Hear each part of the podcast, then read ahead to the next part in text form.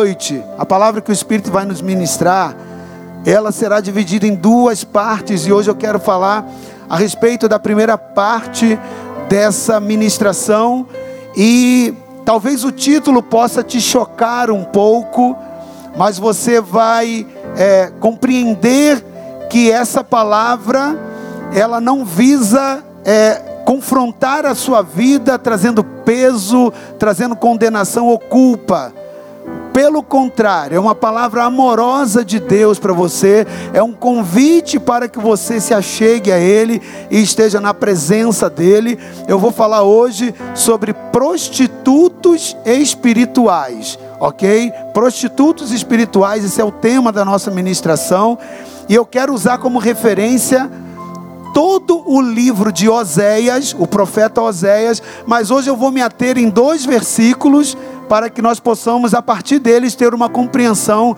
do que nós falaremos nessas duas semanas. Então, Oséias, para a projeção, capítulo 1, versículos 2 e 3.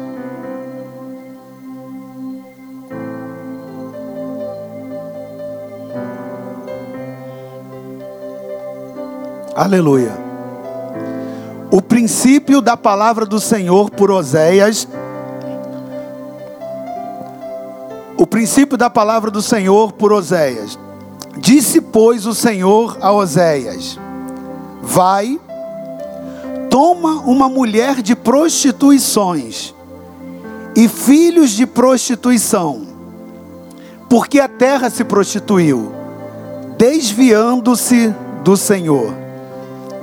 E foi e tomou a Gomer, filha de Diblaim, e ela concebeu e lhe deu um filho. Queridos, como eu falei, a palavra dessa noite, ela não é uma palavra, embora o tema dela, né, que fala sobre prostitutos espirituais, ela não tem o objetivo de trazer condenação e acusação para quem quer que seja mas é uma mensagem de despertamento importante e que revela o amor de Deus na relação que ele constrói para com o seu povo. Frequentemente, a palavra de Deus, ela tem livros que levam os nomes dos seus profetas e frequentemente as mensagens que esses profetas anunciam tem uma relação direta com o significado do seu nome. Esse é o caso de Oséias. o nome Oséias, na tradução dele, significa salvação. E a profecia, aquilo que o livro de Oséias trata, a palavra profética que ele traz, ela nada mais fala do que a respeito do amor de Deus quando vem apresentar a salvação para o povo de Israel. Ele levanta uma palavra para Israel, revelando e explicando o tipo, a forma, a dimensão do amor que Deus sentia por aquele povo. Então Oséias, ele foi levantado por Deus para profetizar para o povo de Israel, é, junto do reino do norte. A tribo de Israel tinha sido dividida em dois e, e Joel se e, perdão, e Oséias se levanta para se destinar como profeta a tribo, né, que se que estava ali localizada na região norte de Israel, no reino do norte. E essa história de, de Oséias e do ministério de Oséias, ela é uma história muito forte. Por quê? Porque ele teve uma experiência também muito forte com Deus, para que ele pudesse exercer esse ministério profético junto às pessoas ali do reino do norte de Israel.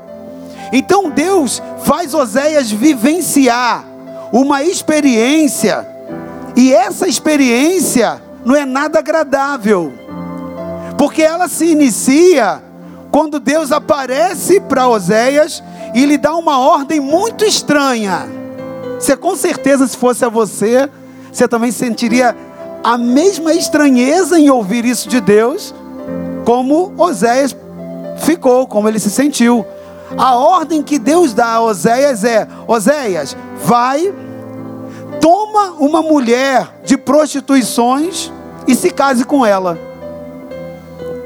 Toma para você essa mulher, e eu quero que você ame essa mulher com toda intensidade e que você a trate como ela fosse a mulher mais temente do mundo. Quando você vê essa ordem aí, o Senhor explicando a respeito dessa ordem, você vê que nos demais versículos, no capítulo, essa é a instrução de Deus. Ame essa mulher com todo o coração, se dedique a ela. E Oséias, com certeza, ele não entendeu nada. Mas ele sabia que estava fazendo aquilo que Deus queria que fosse feito. E por isso ele foi e obedeceu a Deus. E ele vai e se casa com uma mulher chamada Gomer. Agora, para que a palavra profética àquele povo causasse impacto, e para que aquela palavra fizesse total sentido para a compreensão daquele povo, Deus dá essa ordem para que Oséias se case, se case com uma mulher que vinha de um ambiente familiar marcado com uma história de imoralidade e de prostituições e que essa história fosse conhecida pelas pessoas daquela região que eles habitavam. E por vir de uma relação familiar com esse histórico de prostituição, teria também uma grande tendência de se tornar, de vir a se tornar uma mulher adúltera. Bom, é importante, querido, você saber que não faz sentido algum que Deus mandasse Oséias se casar com uma prostituta. Não foi isso. Gomer não era prostituta. Ela era uma mulher que tinha um ambiente familiar marcado por uma história de prostituição.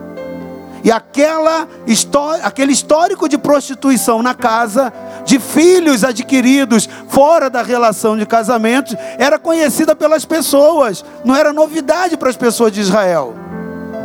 Agora imagina só, um homem de Deus, um profeta de Deus receber essa instrução. Vai lá e se case com uma mulher que tem um histórico familiar de prostituição. Ame essa mulher de todo o coração. Ame essa mulher incondicionalmente. Oséias certamente sabia que por aquilo está dentro da linhagem da história familiar a tendência daquela mulher também se prostituir era grande. Então Deus ele manda que Oséias tire sua mulher do meio de uma família que já tinha esse histórico de prostituição, um histórico conhecido pelo povo daquela localidade, uma família que tivesse filhos gerados de prostituição, como nós lemos lá no versículo, é no versículo, nos versículos que nós lemos. Então, essa essa mulher é tomada de um ambiente onde a prostituição era uma prática. E por isso a possibilidade daquela mulher vir a se prostituir, ela era certa. Porque aquilo era uma referência. Normalmente, se você olha para uma família no conceito geracional, você vê que algumas histórias se repetem. Coisas que os avós viveram, os filhos vivem, os netos vivem, isso é muito comum acontecer. Que, que acontece isso? Devido, muitas das vezes, a espíritos malignos que acompanham aquela geração. Há uma perseguição espiritual que é realizada por de determinados espíritos malignos dentro de uma mesma geração familiar. Você precisa entender isso. Espíritos que perseguem ali os filhos de uma linhagem familiar, quando essa família, né, essa, essa geração familiar, ela pratica pecados, pecados praticados pelos pais. E talvez isso despertasse tanto em Oséias um determinado é, é, receio por essa ordem de Deus que parecia ser absurda. Parecia é, que ele tinha esse conhecimento. Há uma perseguição espiritual pelos determinados tipos de pecados e não somente no que se refere a pecado de prostituição, no sentido de relações sexuais, mas vários espíritos, eles entram na linhagem familiar. O povo que ouvia aquela profecia de Oséias naquela época era totalmente conhecedor dessa verdade que eu estou falando para vocês porque Deus já os avisava, já os instruía a respeito disso, desde a época de Moisés, desde quando os tirou lá da casa de servidão de Faraó, desde que quando atravessa o Egito, com eles, tirando do Egito até chegar na terra da promessa. O povo era instruído, o povo sabia disso. Por isso que a ordem de Deus dizendo: não se contamine com pessoa estranha, pessoas de outros povos, porque eles têm tipos de cultos pagãos, onde as relações incestuosas fazem parte desse culto. Então, para que Israel não se prostitua, para que a contaminação não se misture com outros povos, mas ali era diferente. Gomer não era de povos estranhos, ela era do próprio povo de Israel, porém era uma família estigmatizada talvez rejeitada, porque fazendo parte do povo, entendendo que deveriam estar debaixo da aliança, Gomer, ela faz exatamente junto com a sua família um, um processo diferente das ordens de santidade e de separação do corpo não se prostituindo, pelo contrário, era uma família que tinha histórico de prostituição, uma família que tinham filhos incestuosos de uma relação condenada por Deus. Então agora a palavra diz, né? E, e, como eu falei, o povo já tinha conhecimento e a palavra diz que Oséias recebe uma ordem de Deus. E talvez Oséias ficasse, tivesse ficado muito perplexo, porque ele lembrava como um profeta e um homem de Deus, a própria instrução que Deus deu a Moisés lá no Êxodo. Quando eles estão ali atravessando o deserto, quando Moisés, pela primeira vez, vai diante do monte, e ali ele recebe as tábuas da lei, onde Deus instrui os dez mandamentos, e dentro dos dez mandamentos, Deus fala a respeito desses espíritos que perseguem uma geração quando uma porta de pecado é aberta. Então, lá em Êxodo, lá no capítulo 20, lá no versículo 1 a 6, a Bíblia fala sobre isso. Deus chama Moisés. Isso vem bem, bem, bem, bem antes desse tempo de Oséias é, profetizar, mas de, de geração a geração, a cada nova geração de Israel, os preceitos do Senhor eram ensinados, esses mandamentos eram repetidos. Então não era novo nem para Oséias, nem para ninguém do povo de Israel o que Deus falava a respeito dos mandamentos. E dentre os mandamentos, o Senhor inicia dizendo: está ali, ó. Então falou Deus todas essas palavras, dizendo: eu sou o Senhor teu Deus, que te tirei da terra do Egito, da casa da servidão. Não terás outros deuses diante de mim. Não farás para ti imagens de escultura, nem alguma semelhança do que há em cima nos céus, nem embaixo na terra e nem nas águas debaixo da terra. Não te encurvarás a ela, nem as servirás Olha o que, que Deus agora ensina nos mandamentos. Porque eu sou o Senhor, o teu Deus, sou o Deus zeloso, que visito a maldade dos pais na vida dos filhos, a maldade dos pais nos filhos, até a terceira e a quarta geração daqueles que me aborrecem, em outras traduções, daqueles que pecam em iniquidade e faço misericórdia em milhares aos que me amam e guardam os meus mandamentos. Ou seja, Oséias sabia disso. E ele agora, sabendo que existe uma perseguição, uma maldição hereditária, ele agora fica perplexo diante da ordem de Deus.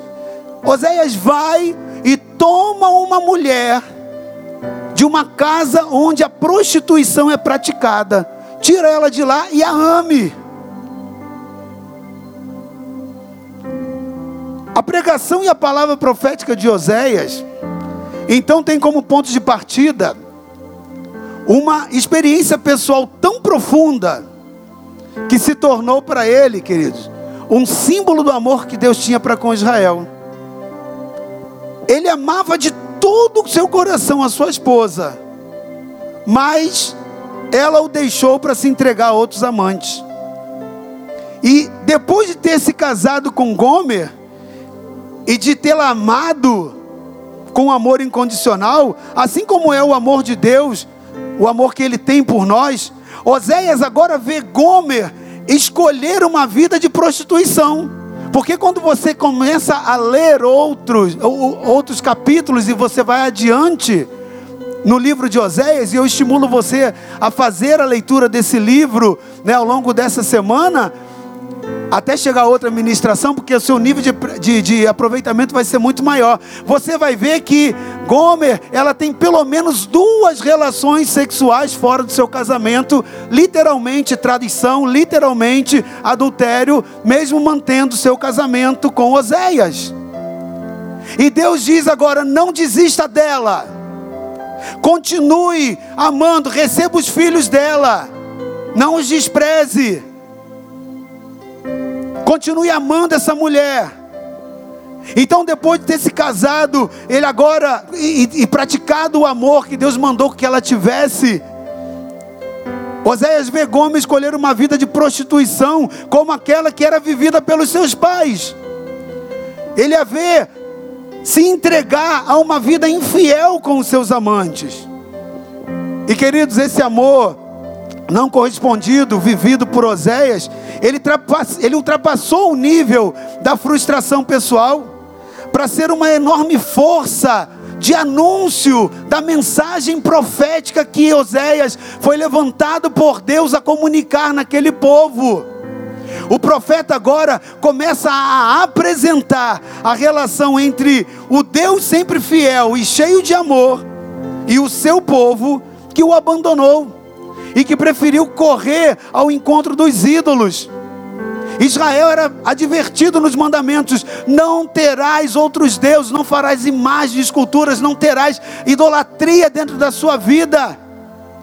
Mas Israel, ele estava naquele momento de, muita, é, de muitas é, é, introduções de falsos deuses, de adorações dentro dos seus cultos rituais. Eles serviam ao Senhor como Deus de Israel, mas eles tinham altares dedicados a outros deuses também.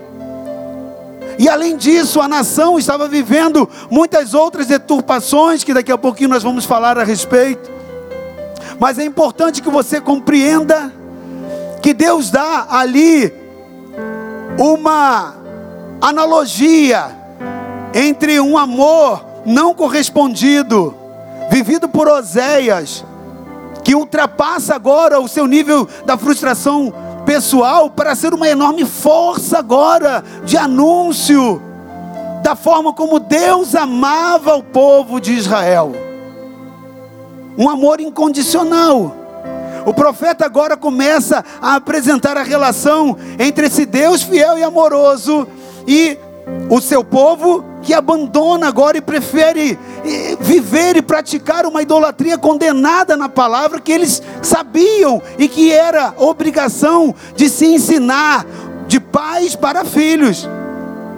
Então, queridos Oséias, por essa ordem, ele começa a usar a sua própria história familiar, que estava sendo observada por aquele povo, porque Oséias era um homem que as pessoas miravam é como um líder, é como um pastor para aquela época. Ele era o profeta daquela época. Todo mundo sabia, todo mundo olhava para a casa dele. E agora o povo talvez não estivesse entendendo, o que está acontecendo? O pastor Osé está casando com aquela mulher que tem aquela, aquela casa, aquela vida toda destruída, né? um casamento aí dos pais, dos avós, né? tem, tem filhos vindo de relações incestuosas. Que isso? Não combina né? e aquilo dali atraía os olhares da nação para ele, porque era um homem. Oséias foi um profeta de relevância dentro de Israel. E aquilo dali causava é, a, a, a, a, surpresa de muitos, ou no mínimo a curiosidade em acompanhar, em tentar entender o que, que era aquilo. Só que Oséias estava debaixo de uma ordem de Deus. Vai, Oséias, casa com uma mulher de prostituições na sua casa, no seu histórico familiar. Talvez Oséias, né, a Bíblia não registra isso, mas ele possa ter dito: Deus, talvez ainda que no seu coração, Deus, mas e, e as maldições hereditárias? E o que eu vou estar trazendo para a minha linhagem? Porque existe uma visitação geracional, espiritual, esses espíritos são liberados para perseguir. E isso acontece até que uma pessoa se arrependa. Mas olha bem, Oséias então ele pega essa ordem de Deus, a sua própria experiência, reconhecida pelo povo, para denunciar e para confrontar os pecados que o povo de Israel, o próprio povo que estava observando, estava vivendo. Oséias, ele confronta aquele povo com os pecados que eles estavam vivendo assemelhando aquele, aquela história, aquela sua própria história, o que o povo também estava vivenciando. E começa a proclamar a pregação dele, a palavra profética disso, trazendo para si os olhares da sua história, usando o seu próprio exemplo. Então, Oséias os confronta em seus pecados praticados, os quais se assemelhavam à prostituição de sua mulher, só que com uma diferença. A prostituição daquele povo era uma prostituição espiritual. Oséias começa a levantar para denunciar a prostituição espiritual de Israel. Começa a levantar uma voz que, haveria, que haviam ali prostitutos. E você vai entender por quê. Mas ainda que levantando essa palavra dura, para que eles se conscientizassem e se arrependessem, por uma ordem de Deus, Oséias também passa a lhes apresentar uma mensagem de esperança e de perdão porque o livro aponta para isso. A profecia de Oséias não é uma profecia só para levantar né, a, a, saia e mostrar a vergonha, expor a vergonha do que estava acontecendo com a nação, mas para chamá-la ao arrependimento e para despertar neles o entendimento da dimensão de um amor praticado por Deus. Que amor é esse? Que me vê na lama, que me vê na prostituição, e que ao invés de me né, fulminar, de me destruir, vai lá, me traz novamente para si, e me perdoa, e me lava, e me redime. Um amor que não era um amor compassivo no sentido de adotar e admitir o erro, mas de amar aquele que estava pecando, confrontando o erro, mas dando uma chance e dando uma oportunidade para que houvesse esperança e também para apresentar a eles a esperança e o perdão. Então, querido, quando nós lemos o livro de Oséias, nós vemos então que esse profeta, esse homem de Deus, ele foi levantado para falar ao povo de Israel e essa profecia chega num tempo quando você lê o livro e quando você vê o contexto em que Oséias é levantado, você vai ver que essa profecia, essa voz profética se levanta em um tempo em que esse povo se achava bom. Eles não se sentiam em pecado. Eles não se sentiam em erro, mesmo conhecendo a palavra, mesmo conhecendo os mandamentos do Senhor. Eles adoravam outros deuses porque adoravam ao Senhor. A religiosidade deles os faziam sentir puros e corretos a seus próprios olhos.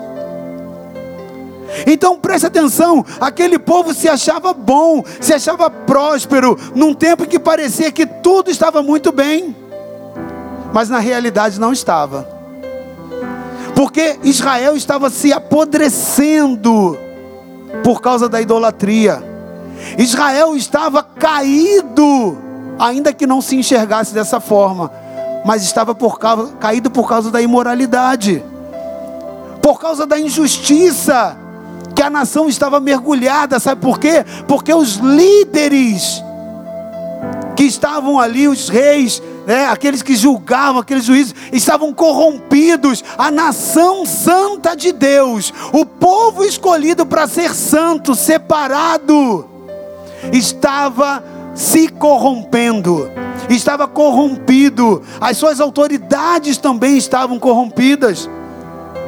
E embora eles estivessem se achando puros e corretos aos seus próprios olhos, a realidade de como eles estavam vivendo não correspondia à forma que Deus os via, e não correspondia à forma que eles achavam a respeito de si próprios, à forma que Deus achava deles. Querido, o que era visto por eles não era o que era visto por Deus segundo a ótica de Deus, segundo seu olhar divino. E é importante você parar e refletir nessa noite que a voz do Espírito tem vindo a nós para nós fazermos ajustes na nossa vida, né? Essa voz, como eu disse, essa palavra não é para te derrubar. Essa palavra é para você entender que amor é esse, o amor de Deus sente por você. É um chamado à graça de Cristo. Mas tem muitas pessoas que confundem a graça. Tem pessoas que banalizam a graça. Ah, os antigos eles, eles eram salvos, eles eram escolhidos, separados de acordo com a lei. Mas agora eu vivo na graça. Agora eu não tenho mais que cumprir a lei. Opa, querido, isso é uma confusão praticada por espíritos sujos para deturpar a mente de muitos cristãos, porque a graça em nada anula a lei. Jesus falou que nós deveríamos cumprir a lei. Então a graça ela não anula a lei não. Ela supera a lei. Porque se na lei você não conseguir, a graça de Deus te basta, ela vem ali para te levantar. Ela vai fazer você se levantar naquilo que a sua própria força não dá condição. Então, em nenhum momento, pelo contrário, a responsabilidade da graça é muito maior. Porque Jesus falou que nós temos que cumprir a lei, querido. Só que na lei você obedecia e praticava a lei como responsabilidade para você obter né, essa justificação diante de Deus. O problema é que ninguém conseguia cumprir a lei totalmente porque eram vários, só de leis, além dos mandamentos, leis que Israel precisava observar, eram mais de 600 leis.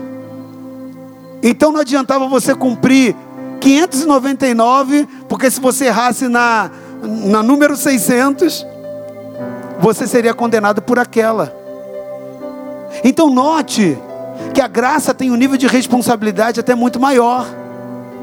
Porque eu preciso entender que o que me faz relacionar nessa época de graça é a responsabilidade que eu tenho que ter com o perdão que Deus me dá pela absolvição do pecado se eu não conseguir me comportar devidamente em cumprir a lei e vier a cair.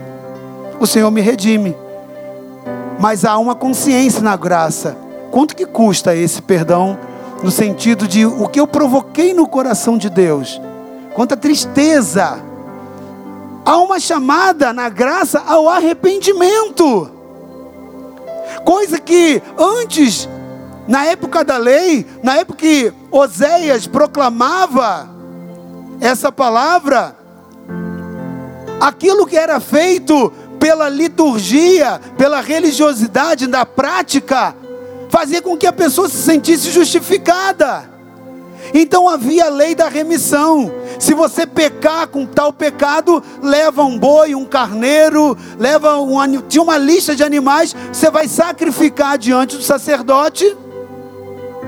E aquele sacrifício vai te justificar do pecado. Tem que haver derramamento de sangue. Tem que haver preço de vida em favor daquele que deveria receber a sentença de morte. Essa era a lei. O problema todo é que o povo praticava isso de uma forma ritual. Porque eu tinha uma fazenda com um monte de gado, com um monte de animais, e eu sabia, eu vou pecar aqui, é só eu chegar e entregar um animal ali, está resolvido. Porque a lei diz isso, então eu estou cumprindo a lei. Mas e o coração? O coração estava longe. Era só um ritual. E Deus estava querendo, através da palavra de Oséias, mostrar que não adianta uma relação ritualística. O que, que a graça através de Cristo agora? Ela vem trazer a informação de que nós somos responsáveis, porque hoje Deus não aceita mais sangue de animais, porque o cordeiro já veio e sacrificou. Mas para que esse sangue tenha validade na sua vida, do mesmo nível do cumprimento da lei, você precisa ter arrependimento genuíno no teu coração, quando o próprio Deus disse que ele olharia, examinaria o seu coração. Então agora já não é mais um ritual. Por isso que eu digo que a graça tem um nível de responsabilidade muito maior do que na lei. Porque na lei, se eu cumprir o ritual, eu só fiz aquilo que mandou, estou justificado no cumprimento pequei, trago um animal, redimiu. Mas o meu coração, eu voltaria de novo e faria de novo se eu tivesse mais animais. Então eu não me afasto do pecado. Eu não me afasto. Eu não me relaciono nem um pouco com Deus. O que, que eu estou ferindo a Deus? O que, que eu estou magoando a Deus, quebrando o mandamento de Deus? Era isso que Oséias se levantou para dizer a prostitutos espirituais no meio de Israel. Então ele traz agora a denúncia do pecado de Israel, dando o seu próprio exemplo de casamento, porque era conhecido, era notório a todos. Mas também, quando você vai lendo o livro de Oséias, você vai vendo que ele também traz o convite à graça. E essa graça foi plena. Essa graça que Oséias começou a profetizar praticamente 800, 900 antes de Jesus. Então, 800 lá, né, 800 e poucos anos antes de Jesus, já estava lá ele falando: olha, um dia vai vir essa graça plena, que é Cristo. Essa graça se conclui, se concretiza com o nascimento de Jesus. Mas não por isso nos torna menos responsáveis porque não é simplesmente, ah, pequei, vou lá e peço perdão. Não, querido. O problema é que, o problema é que o problema, desculpa pela redundância, não acaba aí. Vou repetir a redundância que fiz. O problema é que o problema não acaba aí. Toda vez que você peca, há uma consequência. E Deus estava ensinando isso através do ministério profético de Oséias a consequência, aquela nação, a seus próprios olhos, ela estava se sentindo pura. Eles pecavam e transgrediam, mas porque tinha um ritual de chegar lá e de entregar animais, se sentiam puros. Eles adoravam a Deus, pediam a Deus ao Deus que nós servíamos, o Deus de, de Abraão, eles serviam também, mas se o negócio parecia que estava atrasado, se as coisas pareciam que não estavam acontecendo, eles iam aos deuses das outras nações, eles levantavam ídolos e poste ídolos, e clamavam e queimavam incenso, porque o objetivo é obter a graça. Eu peço a Deus, se Ele não me dá, eu vou em outra fonte, outra fonte vai me dar que, que é isso? Prostituição. É a mesma coisa que você com, com seu casamento. Ah, eu tenho uma vida íntima com minha esposa, mas se, ou com meu esposo, mas se o negócio não está legal, eu sou homem, né? Eu sou mulher, né? Eu tenho sangue, eu tenho pele. Eu preciso, eu tenho que me aliviar, eu tenho que me satisfazer. Usando isso como justificativo. E aí vai praticar prostituição. É o que Deus estava dizendo através da própria história. Usa a história, usa próprio relato de vida, todo mundo olhando e acompanhando. Mas aquela nação se sentia pura a seus próprios olhos porque para elas era simplesmente chegar e entregar um animal e sacrificar e estava tudo resolvido. Eu cumpro a lei. E isso faz, fez com que eles se sentissem puros a seus próprios olhos. Mas olha o que a Bíblia diz, lá em Provérbios 30, 12. A Bíblia diz que há uma geração que é pura aos seus próprios aos seus olhos, mas que nunca foi lavada da sua imundícia. Isso é sério e é o que estava acontecendo com a nação de Israel naquela época. E queridos, é o que pode estar acontecendo na vida de muitas pessoas.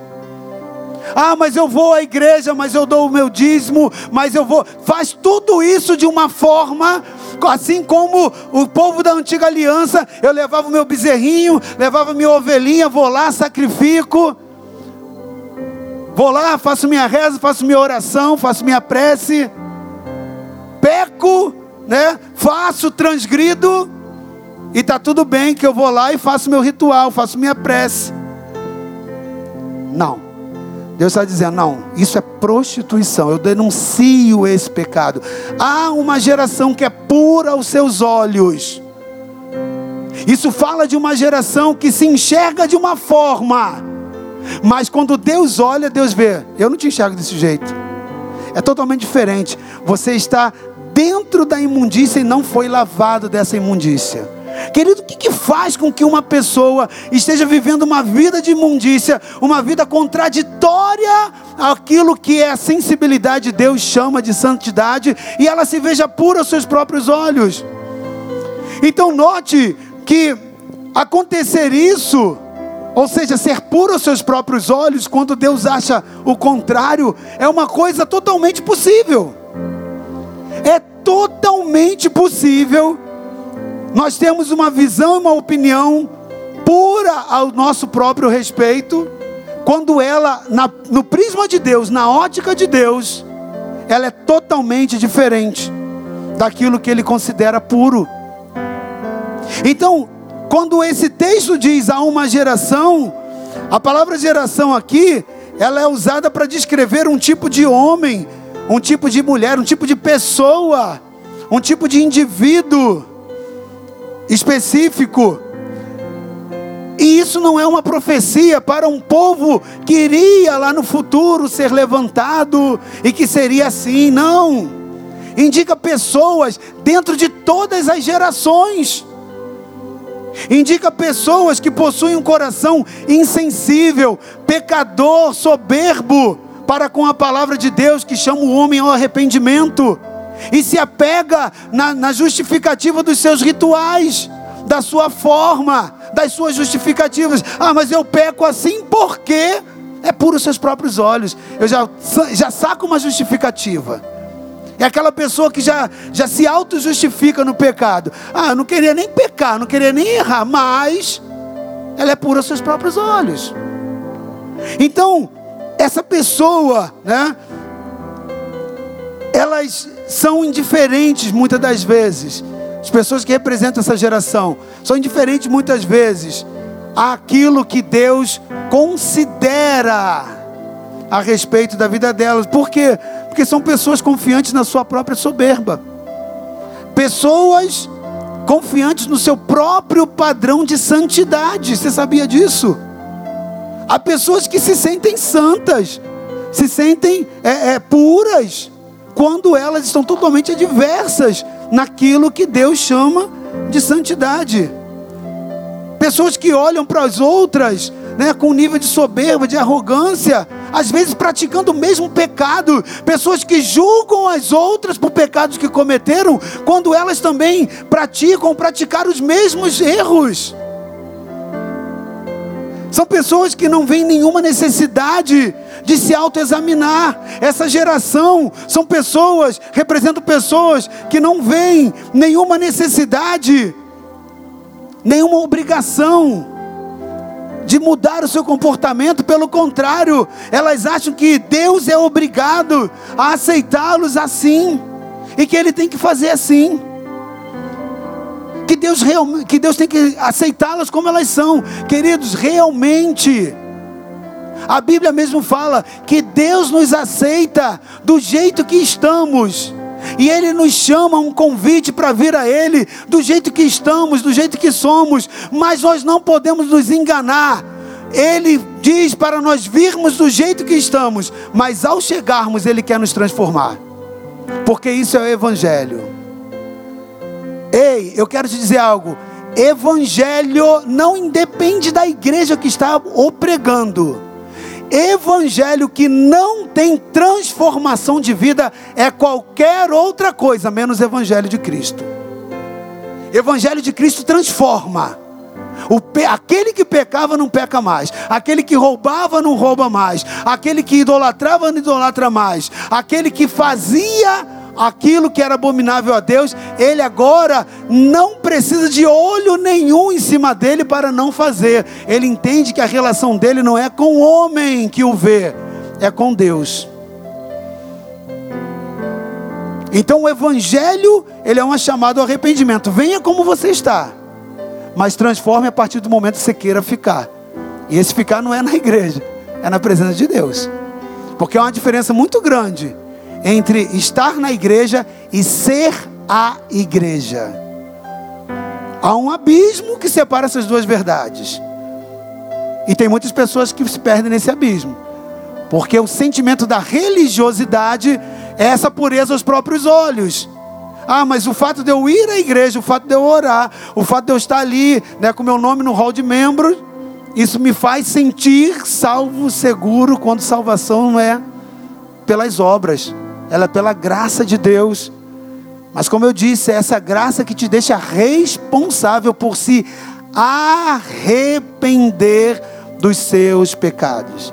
Queridos, quando Jesus inicia o seu ministério, o início do ministério, a primeira pregação que Jesus fez, logo quando ele foi batizado, o Espírito veio sobre ele João Batista tinha indicado: olha, esse é o Cordeiro de Deus que tira o pecado do mundo, pode seguir a ele. Quando Jesus se levanta no seu ministério, a primeira pregação que ele faz é a mesma que ele sustentou até o seu último dia na cruz. E essa mensagem é: arrependei-vos e convertei-vos. Então era uma mensagem, o chamado à graça que muitas pessoas distorcem acham que graça é sair pecando, fazendo o que quer que Deus vai perdoar. Ele é um nível de responsabilidade pessoal e intransferível. Eu quero te, te dizer isso. Por isso que no texto que nós lemos lá de Êxodo, tem muitas pessoas que não conseguem entender de, por que, que desde a antiga aliança Deus trabalha a situação do pecado como pessoal e intransferível mas a consequência não. A consequência muitas das vezes é geracional. Paga o pato quem está junto contigo no barco. Paga o pato aquele que convive contigo. Então, nós lemos lá em Êxodo 20, lá no versículo: Eu sou um Deus zeloso, eu visito a maldade do pai. A maldade é do pai, mas a visitação é na vida do filho. E vai até a terceira e quarta geração. Pecado, culpa é pessoal e intransferível. Consequência não. Culpa sim, pessoal intransferível. Pecado geracional e aqueles que estão junto contigo, paga o pato. Até que se arrependa. Por isso que Jesus veio mostrar que graça tem a ver com arrependimento. Realmente eu te perdoo, realmente eu te absolvo se você quebrou a lei, desde que no seu coração haja genuíno arrependimento. E Oséias se levanta para proclamar isso, mostrando ali por quê? Porque ele insiste com Gomer.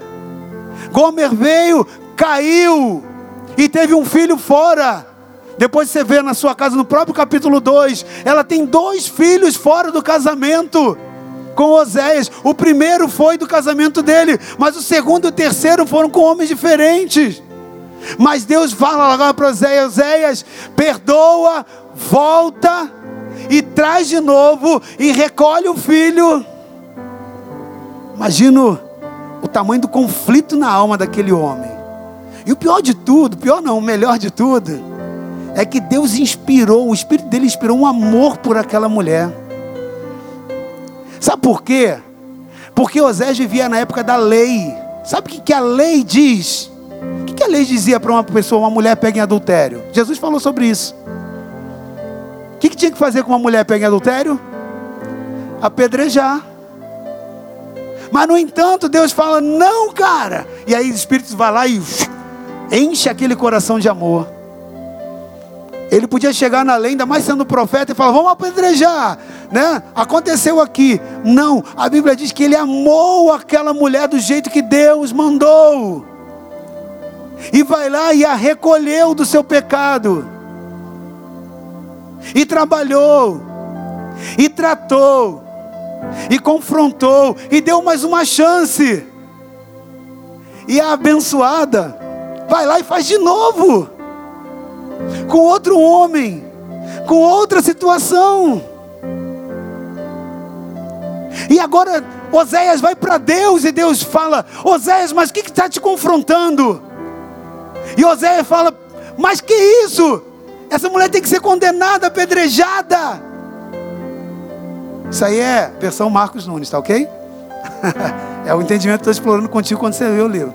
Tem que ser apedrejada, ela tem que ser morta, ela pecou, é lei.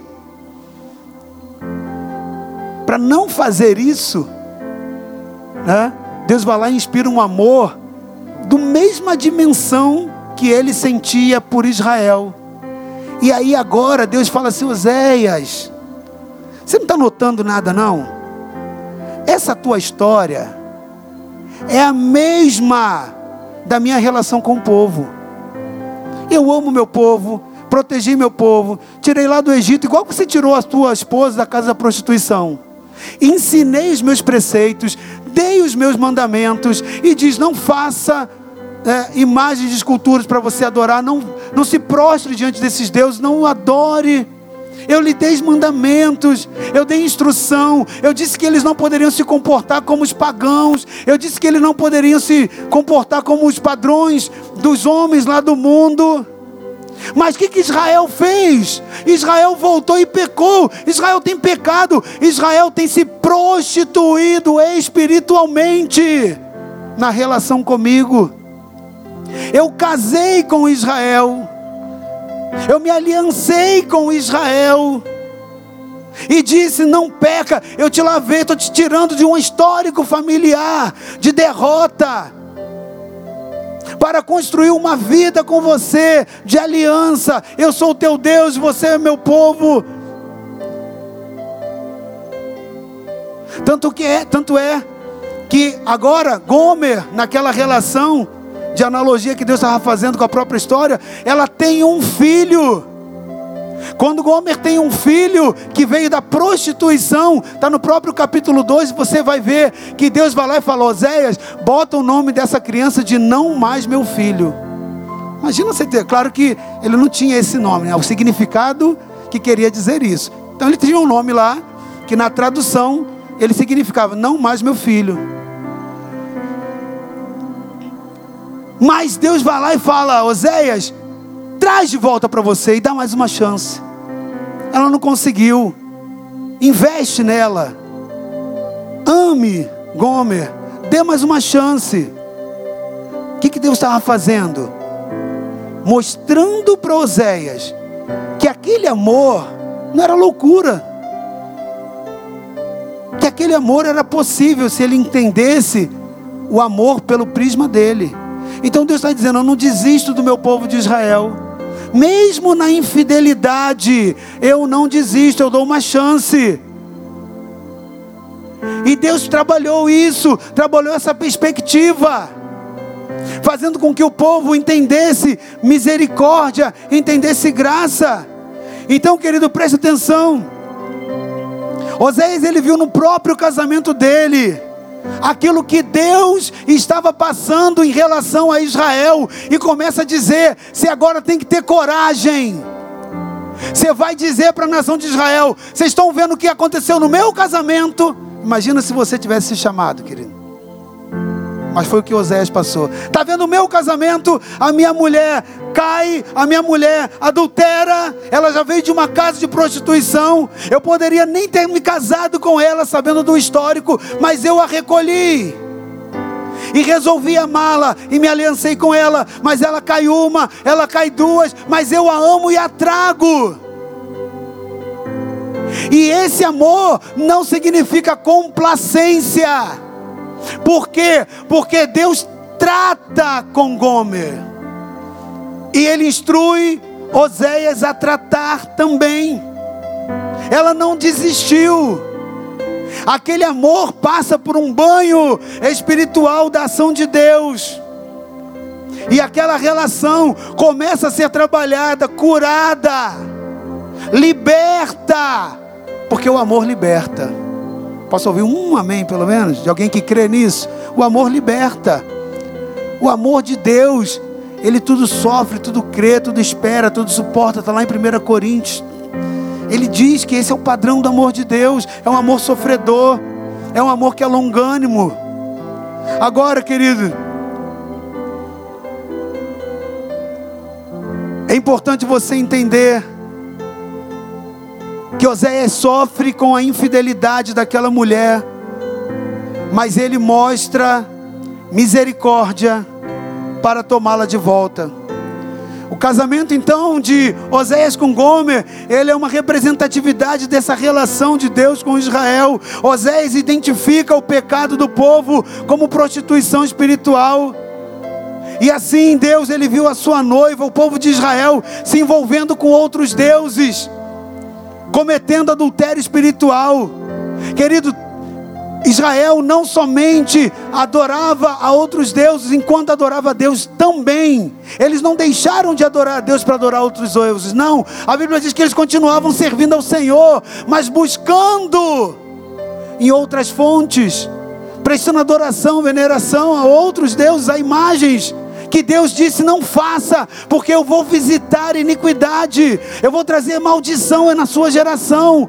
A visitação, o, a, a a culpa, ela é uma cobrança pessoal, mas consequência não, ela é hereditária. Deus avisa isso tudo para que o povo tema e não caia, mas ainda assim o povo estava obstinado em pecar, porque era puro aos seus próprios olhos, mas agora Deus vai ali naquele trabalho de redenção e não deixa de amar o povo, assim como Oséias também segue esse padrão de amor, e ele não deixa de amá-la pela infidelidade praticada.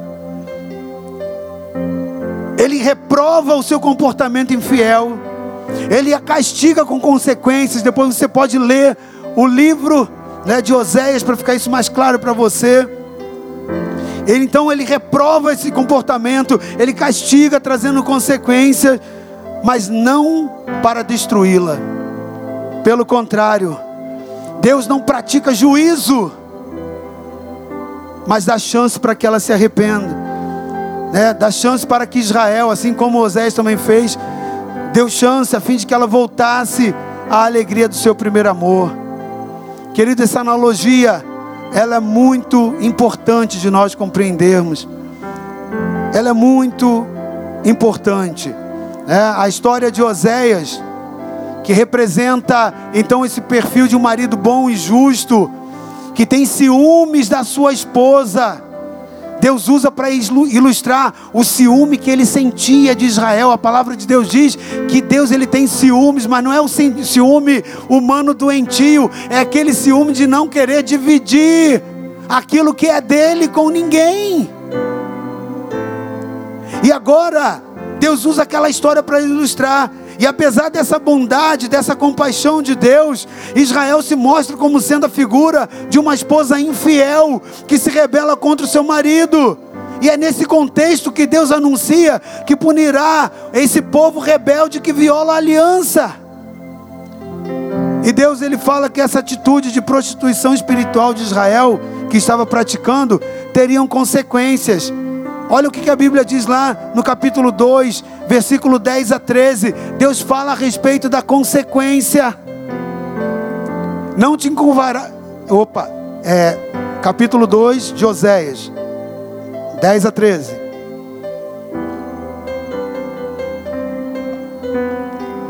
E agora descobrirei a sua vileza diante dos olhos de seus namorados, e ninguém a livrará da minha mão. E farei cessar todo o seu gozo, e as suas festas, e as suas luas novas, e os seus sábados, e todas as suas festividades. E devastarei a sua vide. Deus está trazendo essa palavra para Israel como consequência dessa infidelidade. Assim como também Oséias tratou as consequências na vida de Gomer. Ele diz: e devastarei a vide e a sua figueira, e que, e, e, que dela ele diz: é esta a paga que me deram os meus amantes. Eu, pois, farei delas um bosque, e as bestas feras do campo as devorarão. Querido, nós precisamos entender que o amor de Deus perdoa, mas precisamos também entender que as consequências ficam para que essas nos façam refletir e aprender. Todo pecado ele tem consequência. Oséias, ele foi o, primeiro profeta a escrever a relação sobre a relação de Deus com o seu povo como um casamento. De todos os profetas, Oséias foi o primeiro a apresentar o conceito de aliança. E ele mostra que a aliança entre Deus e Israel ela é, ela é comparada a um contrato matrimonial que um homem faz com uma mulher na relação de pacto matrimonial. Então, mais do que o contrato de casamento em si só, o profeta Oséias, ele explora os aspectos do amor, os aspectos do amor do, do esposo para com a sua esposa. E isso foi facilitado pela própria experiência do profeta. O Senhor foi traído pela esposa infiel, ou seja, o povo que se entregou ao adultério e à prostituição, ou seja, os pecados que praticavam, a quebra dos estatutos, a quebra do mandamento. Querido, toda vez que hoje ainda nós, povo de Deus, praticamos o pecado e os transformamos em iniquidade, o que, é iniquidade? Iniquidade é repetição sustentada, contínua do pecado que se pratica. É quando você pratica aquele meu pecado uma, duas, três, e muitas das vezes você pratica tanto que acaba sendo até insensível. Aquilo que é pecado você já não torna nem mais como pecado, porque a iniquidade ela cria raiz no seu coração. A Bíblia diz, e o próprio Senhor adverte, e isso eu vou ministrar na outra semana, onde eu vou falar um pouco sobre os espíritos de perseguição, os espíritos de prostituição espirituais. Ok? Mas eu quero só te dar essa informaçãozinha: que quando você faz esse processo de prática do seu pecado, da sua iniquidade, aos olhos de Deus você é um prostituto espiritual. Todo aquele que está em pecado, pratica esse pecado, não foge desse pecado, transforma na iniquidade. Deus, ele fala lá, um pouco mais à frente, ele trabalha isso no livro de Oséias. Prostituto espiritual, por causa disso, um espírito de prostituição é liberado na vida dessa família. Então preste atenção, querido. A prostituição de que falava o profeta não se não se constituía apenas em adorar imagens ou ídolos. Mais do que isso, essa prostituição espiritual que a palavra fala e que o livro de Oséias mostra com a própria experiência dele e que Deus agora relata e atribui a essa, essa nomenclatura a Israel de prostituição espiritual, ela significava também fazer outros tipos de aliança, como por exemplo, as alianças políticas que os reis e as autoridades de Israel, Israel era governado pela Torá. o que hoje no Brasil nós seguimos a Constituição. Então toda a nossa lei é em cima da Constituição. Na época que Osés se levanta, sabe qual era o mandamento que eles tinham? Sabe qual era a lei? Era a Torá, era a palavra de Deus, era o Pentateuco, eram os primeiros cinco livros da Bíblia. Aquilo que era lei, tudo que era causa jurídica, todo o processo judicial era julgado pela palavra de Deus. Então a palavra era referência. Mas a prostituição que Deus começa a levantar e denunciar era também quando os líderes faziam alianças com nações estrangeiras daquela época que provocariam a dependência, a exploração e a opressão do próprio povo. Significava também confiar e depositar a confiança nas riquezas. Significava praticar as injustiças. Significava quebrar os mandamentos e os estatutos não somente os dez mandamentos, mas todas as demais instruções que Deus deu ao povo de Israel por intermédio do ministério de Moisés. Deus chama isso de prostituição espiritual. Mas nessa mensagem do profeta Oséias, ela não somente se restringiu ao anúncio de julgamento e de punição de Deus a Israel, não, querido. O profeta também ele proclamou por ordem de Deus a restauração do povo. Ele também traz uma mensagem que Deus nos ama. Ele mostrou que Deus não abandona o seu povo por causa do pecado, mas lhe dá outra chance.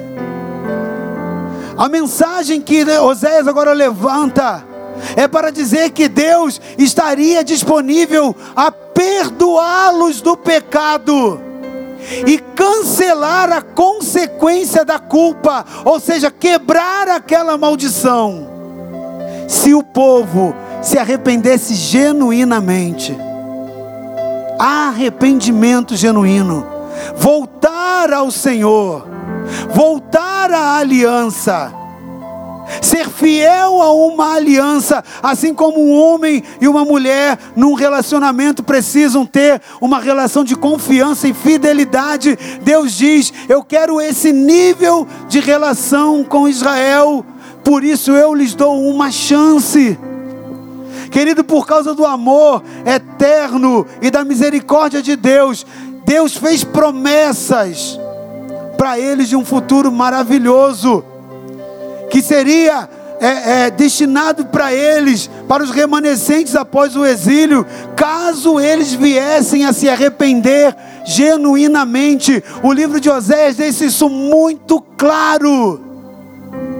Eles viviam na época da lei, mas Jesus já estava sendo anunciado como a forma da graça, mesmo na antiga aliança, porque Deus é misericordioso. Deus não passou a ser misericordioso e bondoso somente depois de Jesus, não. O coração dele sempre foi um coração de graça. O povo que não entendeu, o povo que não compreendia, o povo que achava que somente cumprindo a lei, como se fosse possível, querido, cumprir toda a lei. Deus ele prometeu perdoar o seu povo. Assim como Deus também promete perdoar. Deus prometeu redimir o seu povo, assim como Ele também promete te redimir. Deus ele promete renovar a aliança dele contigo, superar, deixar para trás o que aconteceu, trazendo perdão, até mesmo cancelando as consequências, desde que haja arrependimento genuíno. Então ele promete agora trazer bênçãos abundantes. E todas essas promessas para aquele povo da época de Osés se cumpriram na pessoa de Cristo. Jesus Cristo ele inaugurou a nova aliança. E nele o povo escolhido de Deus alcança perdão e desfruta das bênçãos eternas. Nessa noite, querido, da mesma forma, Deus está dizendo que quer nos tratar. Ele quer que nós abandonemos as prostituições espirituais, que são os pecados e iniquidades que nós estamos vivendo. E que nós possamos adotar um novo comportamento, porque eles são do coração. Ele nos faz um chamado à graça, assim como ele anunciou graça na época da lei. Hoje, esse amor é muito mais abundante, porque ele, ele anuncia graça numa época de graça. Porque a graça veio por Jesus. O que você não consegue cumprir pela lei, o Espírito dele vem ali sobre a sua vida e ele ajuda você nas suas fraquezas. E o poder dele se aperfeiçoa na sua fraqueza. É graça. E nessa noite Deus quer nos trazer essa graça. Ele quer nos falar que toda prostituição espiritual ela está revelada nos pecados que são cometidos. Eles depõem contra a fidelidade de servi-lo em santidade e pureza, por isso ele te chama a abandonar. Por isso que eu louvei a Deus e falei no início dessa ministração. Eu não combinei a ministração do louvor. Na verdade, eu nem sabia quais eram os louvores que iam ser tocados. Eu não fui lá procurar, não fui lá investigar e saber. Eu sei até que o grupo vai lá e compartilha. Mas eu vejo lá os louvores dizendo assim: ó, o Senhor dizendo, eu estou à porta e estou batendo. Mais de um louvor dizendo, eu estou à porta e estou batendo. Se você entrar, eu vou ser com você, eu vou estar com você, eu vou te renovar. Querido, o que, que é isso? É graça. Se você abrir o seu coração a partir de hoje, não importa o histórico que você tenha familiar ou pessoal de pecados que você mesmo trilhou e inaugurou geracionalmente, desde que o seu coração haja arrependimento genuíno, sincero, Ele está aqui porque te ama e quer te dar uma chance. Ele quer te restaurar, Ele quer te levantar. E o final e no final da profecia de Oséias, isso fala e fica muito claro, como fica claro hoje para nós. Exatamente, o final da profecia de Oséias fala exatamente do chamado de Deus à reconciliação. Da mesma forma como Deus hoje nos chama a nos tornar para Ele. E eu quero terminar essa ministração lendo o que Deus levanta Oséias no último capítulo do livro profético que ele escreve. Depois de trabalhar tudo isso e algumas outras coisas que eu vou trabalhar com você, que se eu fosse você eu não faltava. Porque tem pessoas que estão paralisadas na sua vida por causa dos aspectos que eu vou ministrar na outra palavra de término dessa da parte 2 dessa palavra hoje.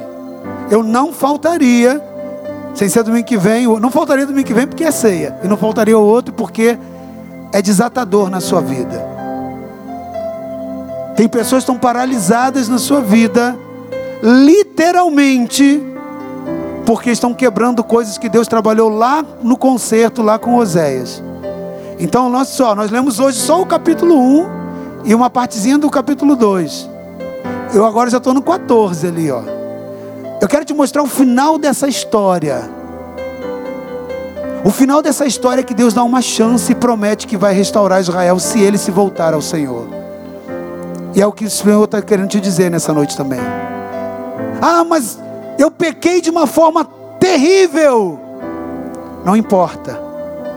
Se houver genuíno arrependimento no seu coração, o Senhor quer te restaurar e não somente isso, Ele quer cancelar a visitação espiritual das maldições na sua vida e ainda aquilo que foi roubado, Ele quer restituir para você. Deus levanta agora Oséias no final, depois de trabalhar tudo isso, e fala: Oséias, profetiza a Israel, volta para o Senhor teu Deus. Volta para o Senhor teu Deus. Então eu quero ler alguns versículos, eu quero ler Oséias 14, para resumir, versículo 1, 2, 4, 5, 7 e 9. Olha o que Deus manda Oséias falar, e é isso que eu quero que você abra o seu coração para dizer que, da mesma forma, o Espírito do Senhor manda dizer a você que está comigo aqui nesse templo, e a você que está assistindo pela internet, e a você que pode estar ouvindo pelo podcast essa mensagem, essa ministração. Assim diz o Senhor: Converte-te, ó Israel, ao Senhor teu Deus, porque pelos teus pecados tens caído. Tomai convosco palavras e convertei-vos ao Senhor. Dizei-lhe: expulsa toda iniquidade e recebe o bem, e daremos como bezerros os sacrifícios dos nossos lábios.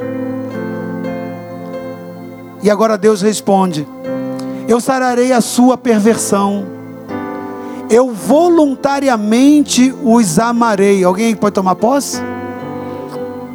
Porque a minha ira se apartou deles.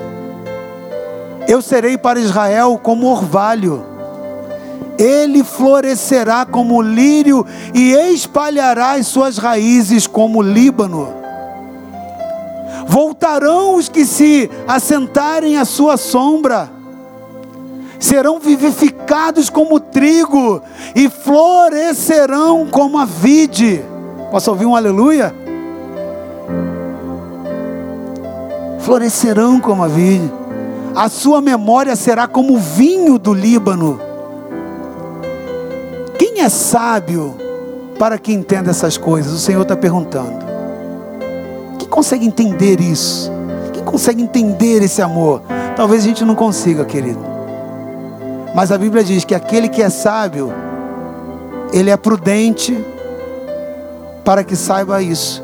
Porque ele anda, está ali, ó.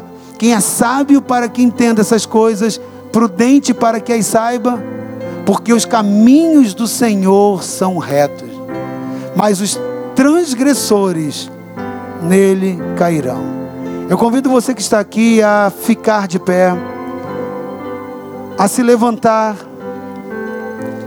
a fechar os seus olhos e olhar e orar ao Senhor. Talvez, conforme nós lemos em Provérbios 30, você pode estar olhando para dentro de si e você se veja puro a seus próprios olhos. Quando Deus olha para você e pelos teus pecados ele te vê caído.